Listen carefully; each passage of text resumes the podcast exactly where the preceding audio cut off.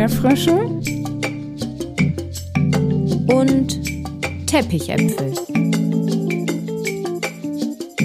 Der Podcast für systemisch Beratende.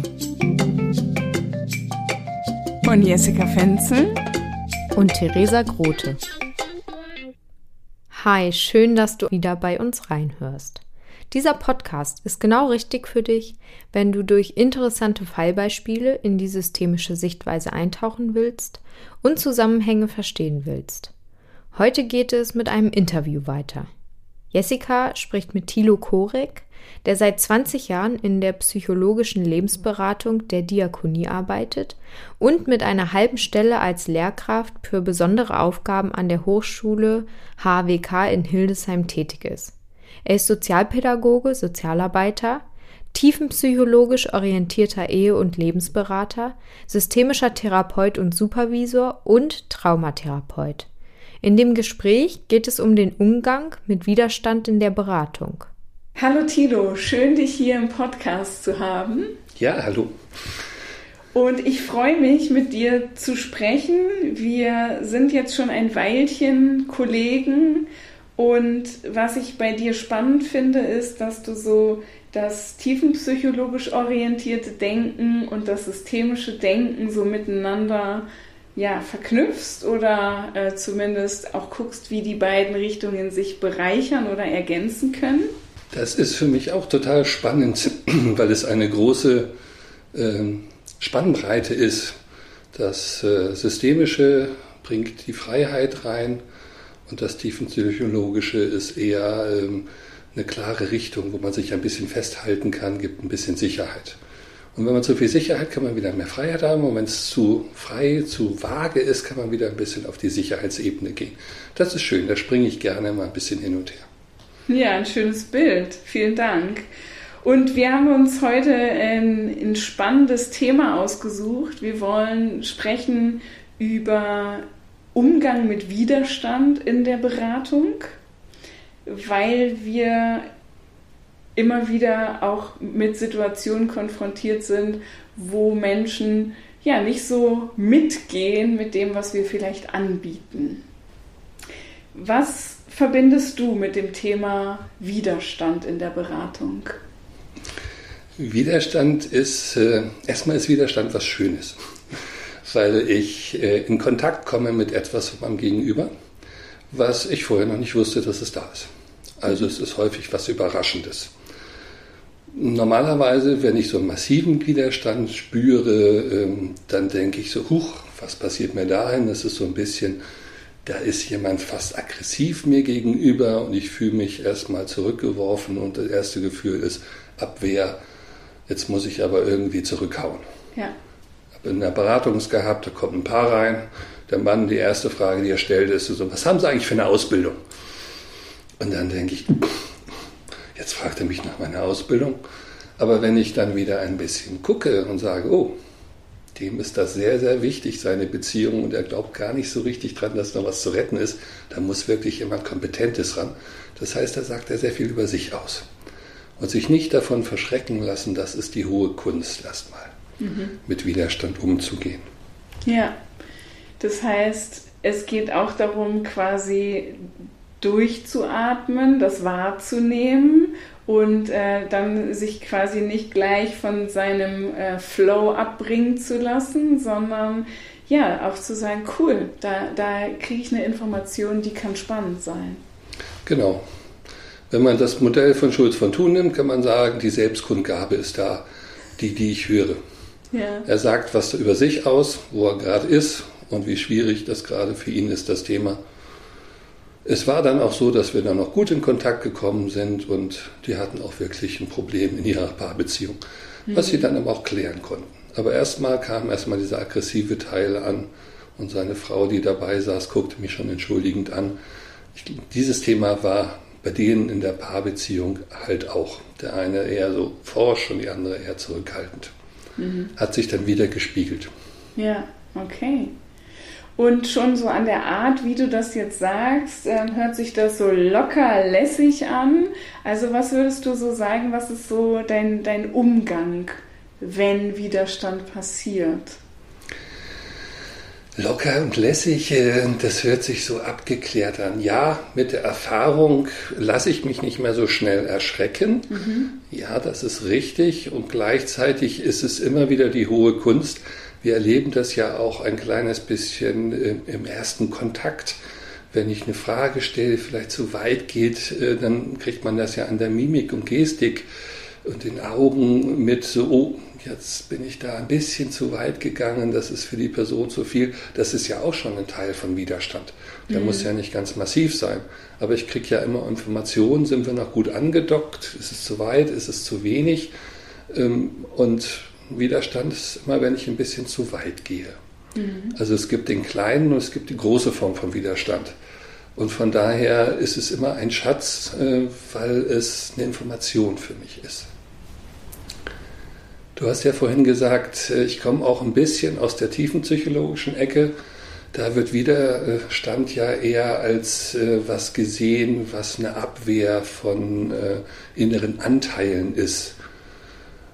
Das, was Scholz von Thun mit Selbstkundgabe sozusagen sagt. Und ähm, früher Freud sagte, oh, das muss verhindert werden, hat die Leute aufs Sofa gelegt und sich dahinter gesetzt. Mittlerweile sagt die Tiefenpsychologie auch, äh, das ist ein Schatz, weil wir Informationen bekommen über die Sachen, die abgewehrt werden. Und die Systemiker gehen sogar noch ein bisschen weiter und sagen, es ist eine Goldquelle. Das ist wunderbar. Wenn da Widerstand ist, weiß ich, das ist ein wundes Thema für denjenigen, das ihm sehr, sehr wichtig ist. Hm.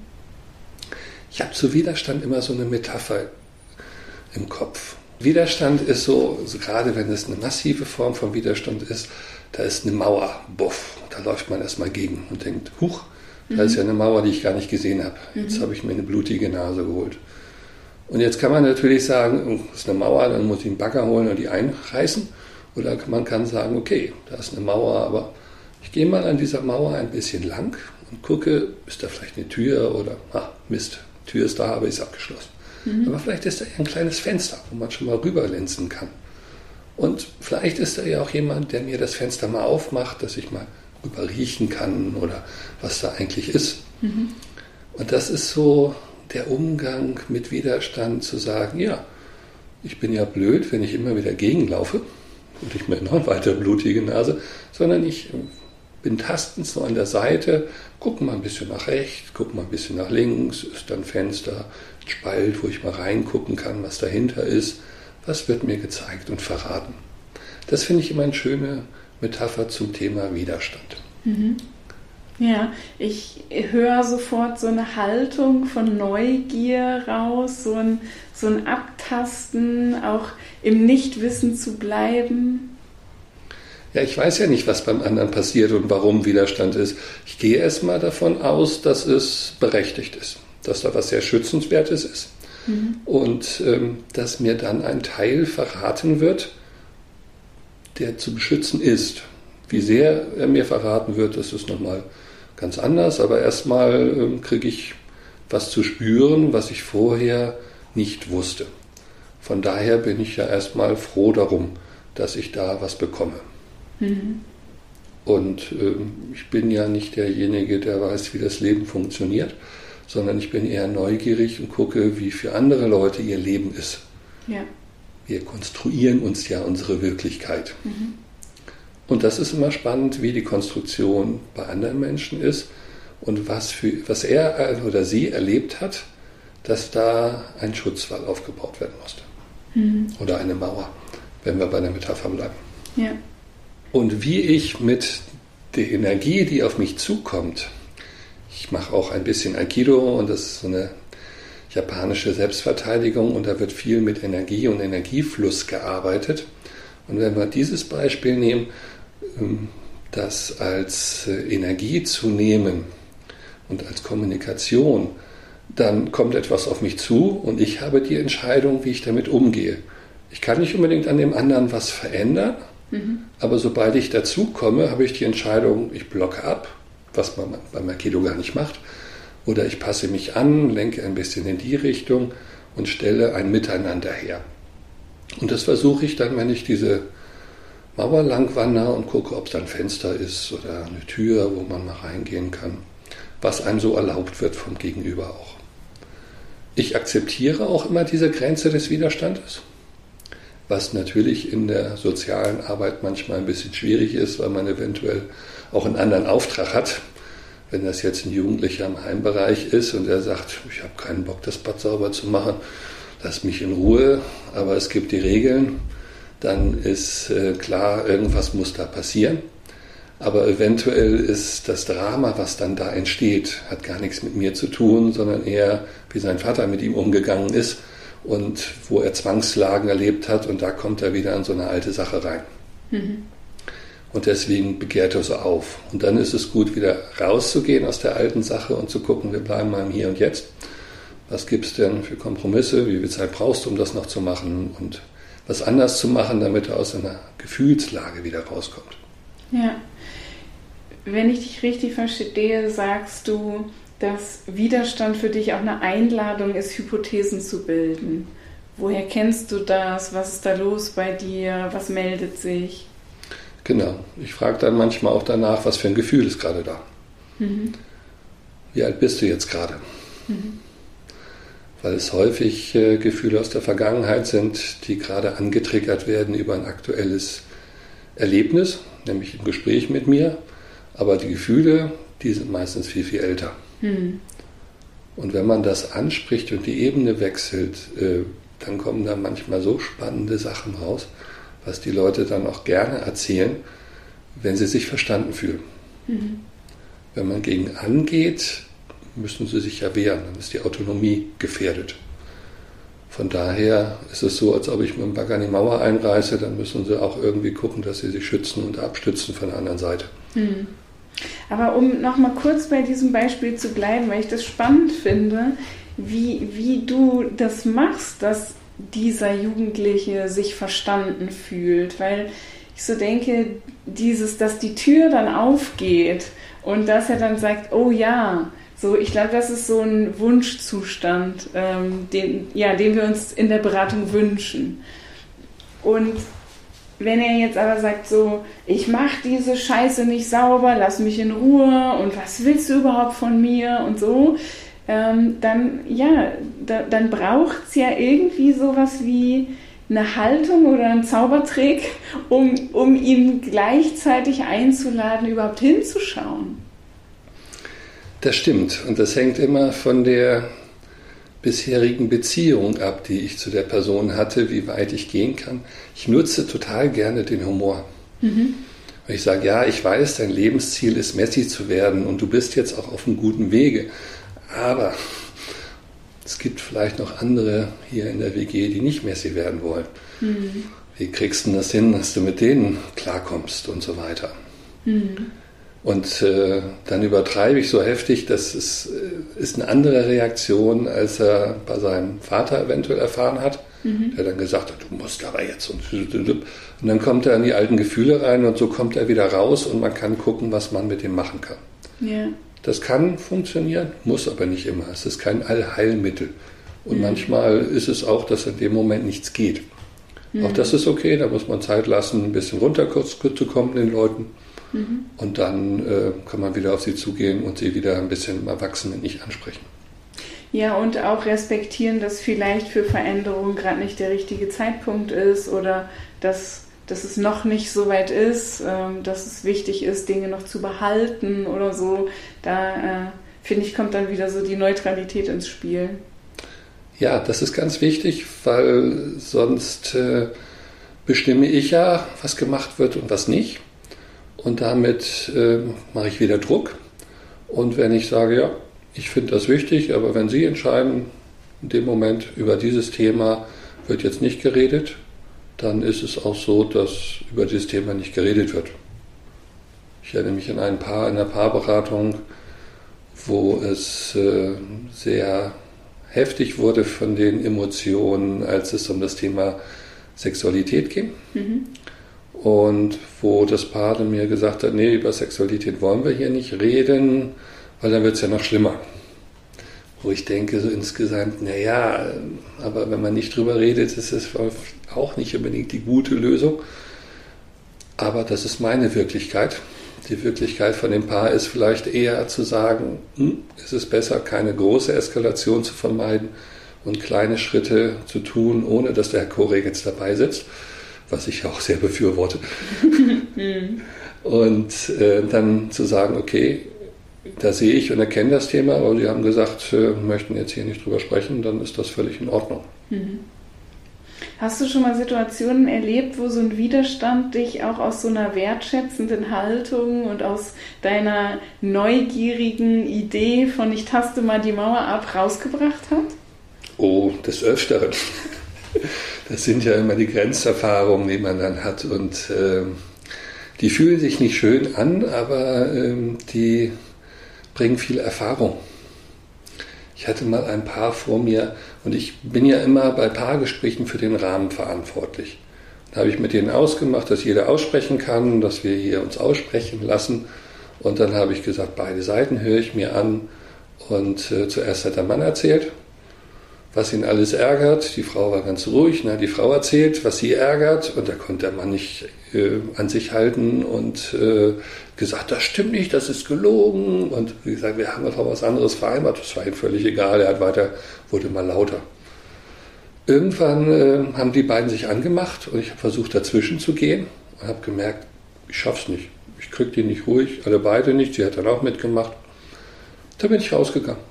Ich habe mir ein Glas Wasser geholt, ich wieder rein, habe sie gefragt, ob sie auch ein Glas Wasser möchten. Die guckten verdutzt. Und sagten sie ja und haben sich weiter gestritten. Habe ich für die auch ein Glas Wasser geholt, dahingestellt. Also die waren jetzt nicht so, dass sie sich das Glas Wasser gleich ins Gesicht schütten würden. So schlimm waren sie noch nicht. Die haben sich schon noch benommen. Mhm. Aber dann habe ich sie machen lassen und habe sie dann gefragt, ja, schön, danke, dass Sie mir das gezeigt haben, wie Sie miteinander umgehen. Wenn ich nicht dabei bin, jetzt habe ich so einen Eindruck, was können wir hier anders machen, dass es ihnen weiterhilft. Mhm. Ja, dann wurden sie ruhiger. ja. Und dann konnten sie wieder was sagen, weil sie sind auch den Druck ein bisschen losgeworden, den sie hatten. Die kennen das ja wahrscheinlich, weil sie das zu Hause auch so machen. Du ja. hast das Muster gewürdigt, ohne es mitzuspielen oder Zeuge zu sein. Ähm, hast dich dann erstmal sozusagen verkrümelt und äh, dann nach dem Druck, wie du sagst, ähm, kann ich dann auch mit dieser Information, die ich da bekommen habe, wieder weiterarbeiten. Ne? Ja, und ich konnte auch danach ein bisschen besser verstehen, dass bei diesem Paar äh, gewaltsame Exzelationen mit Handgreiflichkeiten Thema sind. Mhm. Weil so sehr, wie die sich reingesteigert haben in ihre Emotionen und alle beide, äh, war das und sie auch nicht wieder rauskamen. Da waren sie so in ihrem Tunnel drin, da kann man in dem Moment nichts machen. Mhm. Aber was anders machen, unterbrechen, das ist an sich meistens das, was hilft. Mhm.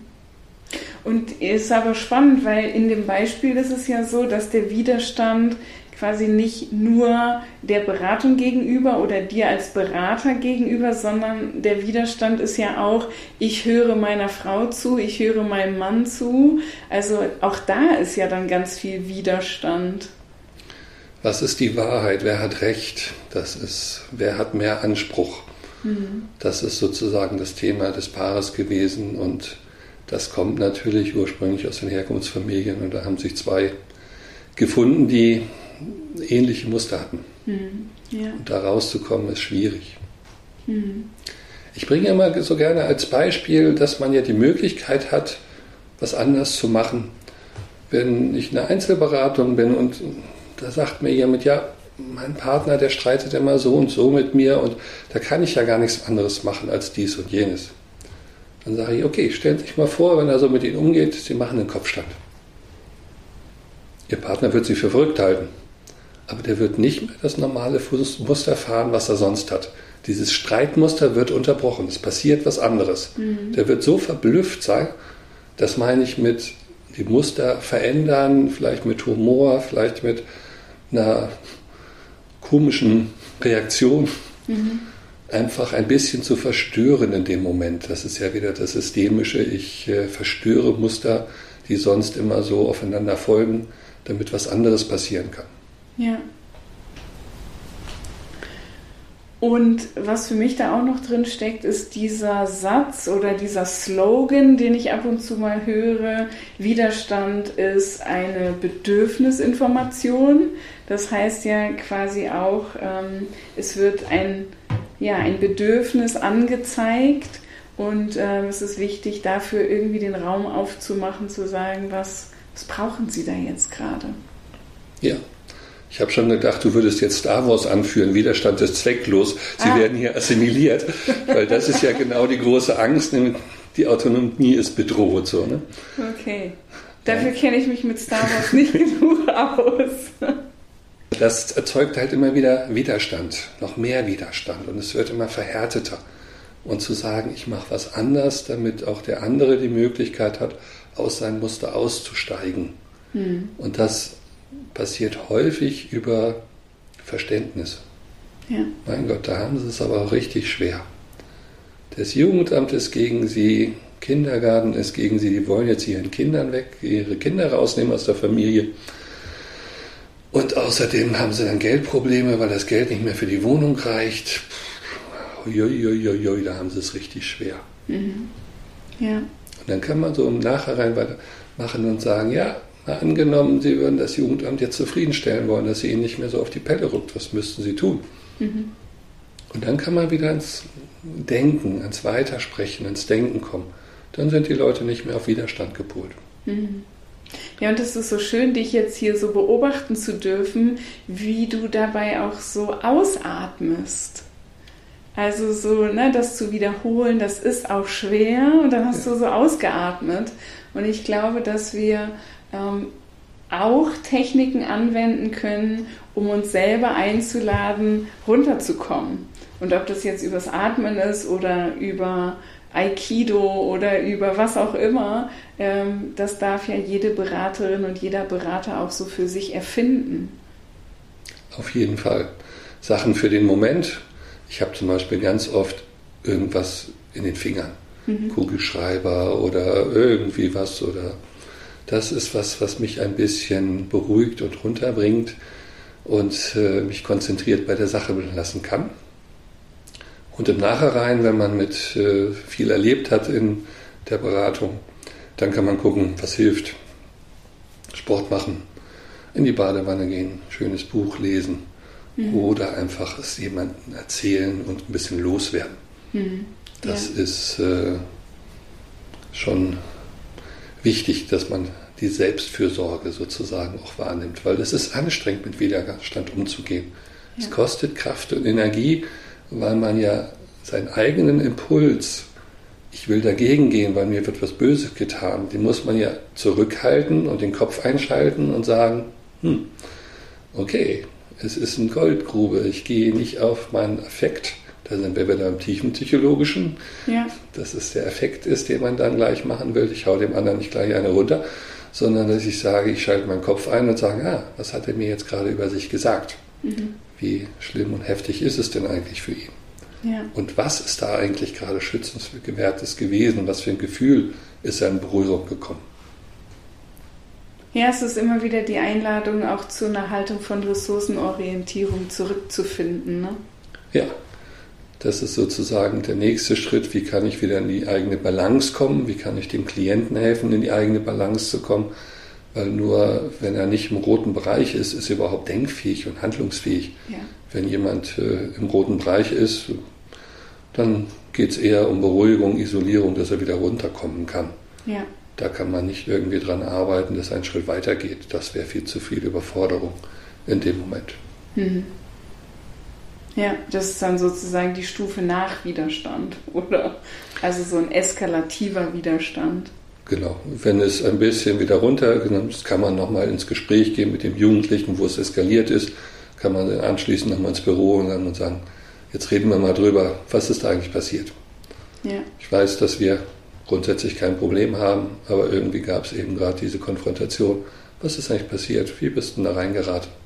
Mhm. Wie hast du dich gefühlt? Ja. Und jetzt arbeiten wir beide mit Menschen, die gerade so am Anfang ihrer Reise sind, ähm, auf dem Weg, systemisches Denken und Handeln anzuwenden.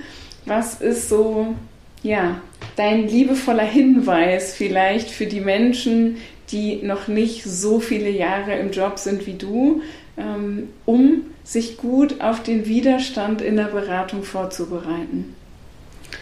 Ich finde ja, ich bin immer auch noch am Anfang, weil alles ist immer irgendwie wieder neu und es kommen Situationen, die ich nicht beherrschen kann. Und dann komme ich wieder schnell in dieses, oh, was passiert denn da gerade und äh, wie kann ich eigentlich reagieren? Äh, das passiert auch mit ganz viel Berufserfahrung immer noch. Und äh, ich würde Leuten raten, mutig zu sein, sich einzulassen, weil es ist eine Beziehungsarbeit, die wir machen mit Menschen. Und wir kommen an Grenzen bei Menschen, wir kommen auch an die eigenen Grenzen, das ist normal. Und jedes Mal, wenn irgendwas nicht so gut gelaufen ist, habe ich ganz viel Information bekommen über mein Gegenüber oder auch über mich selbst. Und das ist total spannend, also da neugierig zu sein und auch ein bisschen wohlwollend mit sich selbst zu sein, weil ich kann nicht perfekt sein, ich kann nicht alles beherrschen. Es passiert mal was, was nicht optimal war. Das ist einfach so. Und zu sagen, ja, das gehört dazu. Und nicht davon auszugehen, man müsste mal so, so alles kontrollieren und es ist optimal. Und wir sind alles Menschen. Wir machen immer wieder auch Fehler, Fehlerfreundlichkeit, Wohlwollen mit sich und ein bisschen Lächeln auch mit dem Gegenüber und mit sich selbst. Ich finde, das ist das Spannende. Ja, vielen Dank. Gerne. Es war mir ein Vergnügen, Jessica. ja. Am Ende unseres Gesprächs gibt es irgendwas, wo du so sagst, das hätte ich auch gerne noch gesagt. Oder das wollte ich eigentlich noch sagen, aber jetzt kam es nicht dazu. Ich mache mit den Studierenden immer eine kleine Übung, wenn es zum Thema äh, Widerstand ist. Und zwar ist das so, dass sich zwei Menschen gegenüberstehen, ähm, ungefähr so, dass die Hände sich berühren können. Und der eine kriegt den Auftrag, den anderen einfach so einen Impuls zu geben, umzustoßen, dass er seine Füße bewegen muss. Und ähm, das geht an sich recht leicht. Wenn der eine verspannt ist oder angespannt ist, äh, gibt man einen kleinen Schubs, dann kommt er aus dem Gleichgewicht, macht einen Schritt zurück und dann ist er aus dem Gleichgewicht gekommen. Und äh, das Zweite, was ich dann mache mit denen als Übung, ist, dass sie sagen, äh, okay, ich bin in den Armen völlig weich. Also die Handflächen sind ja, berühren sich ja, der andere gibt den Impuls und die eigenen Arme gehen ganz locker nach hinten und man bleibt stehen.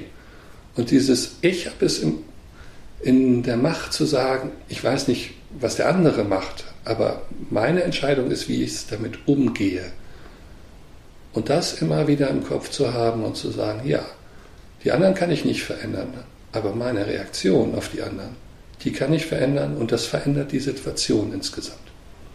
Ja, das ist eine schöne Ergänzung. Vielen Dank. Und als ich mir das Interview mit Tito Korek so nach einigen Tagen nochmal angehört habe, da kam bei mir so der Impuls, nochmal was hinzuzufügen, weil ich mich gefragt habe, ob an der ein oder anderen Stelle des Interviews es so rübergekommen sein könnte, dass wir von linearen Gedanken ausgehen. Es gibt zum Beispiel diese Stelle, wo Thilo Korek sagt, der Jugendliche fühlte sich an seinen Vater erinnert. Und ich bin mir nicht sicher, ob es im Nachklang so klingt wie, das ist immer so. Oder, na, das gibt ja nur diese eine Wahrheit, dass der Jugendliche sich an seinen Vater erinnert fühlt. Aber ich weiß aus den Gesprächen und auch aus der Haltung von Thilo Korek, dass es darum geht, dass er mit mehreren Hypothesen in den Kontakt gegangen ist und dass dann aber die Hypothese, der Jugendliche fühlt sich an seinen Vater erinnert, dann die passende für den Moment war. Und ich sage ja immer, dass es ganz wichtig ist, dass man mit drei bis 27 Hypothesen in einem Gespräch unterwegs ist. Das möchte ich hier nochmal besonders aufrichten, weil ich mir nicht sicher bin, ob in dem Interview deutlich genug rübergekommen ist, dass es nicht um lineare Verknüpfungen gibt, wenn der Junge sich so und so verhält, dann hat das was mit seinem Vater zu tun, weil ich bin die Letzte, die sich für so eine lineare Kausalität ausspricht und wollte hier nochmal unterstreichen, dass es immer in der systemischen Beratung um zirkuläre Sichtweise geht. Und wenn du Lust hast, das Ganze auch nochmal mehr einzuordnen, mit mir darüber ins Gespräch zu kommen, selber auch solche Dinge auszuprobieren, vielleicht dein eigenes tiefenpsychologisch fundiertes Wissen mit systemischem Wissen zu vermixen, dann schau doch mal auf meiner Homepage vorbei www.flow.de und ich lade dich ein, mich in einem der anstehenden Formate kennenzulernen, vielleicht in meiner Online-Weiterbildung systemische Beratung oder in einer Präsenzwoche, die ich im April anbieten werde in den Osterferien. Und ich würde dich so gerne kennenlernen und mit dir gemeinsam über all diese wertvollen systemischen Ansätze reflektieren. Wie gehst du mit Widerstand in der Beratung um? Welche Erfahrungen hast du bereits zu dem Thema gemacht? Schreib uns gerne eine E-Mail an erdbeerfrösche und teppichäpfel at web.de oder eine Nachricht auf unserer Instagram-Seite unter flow. Wir freuen uns auf den Austausch.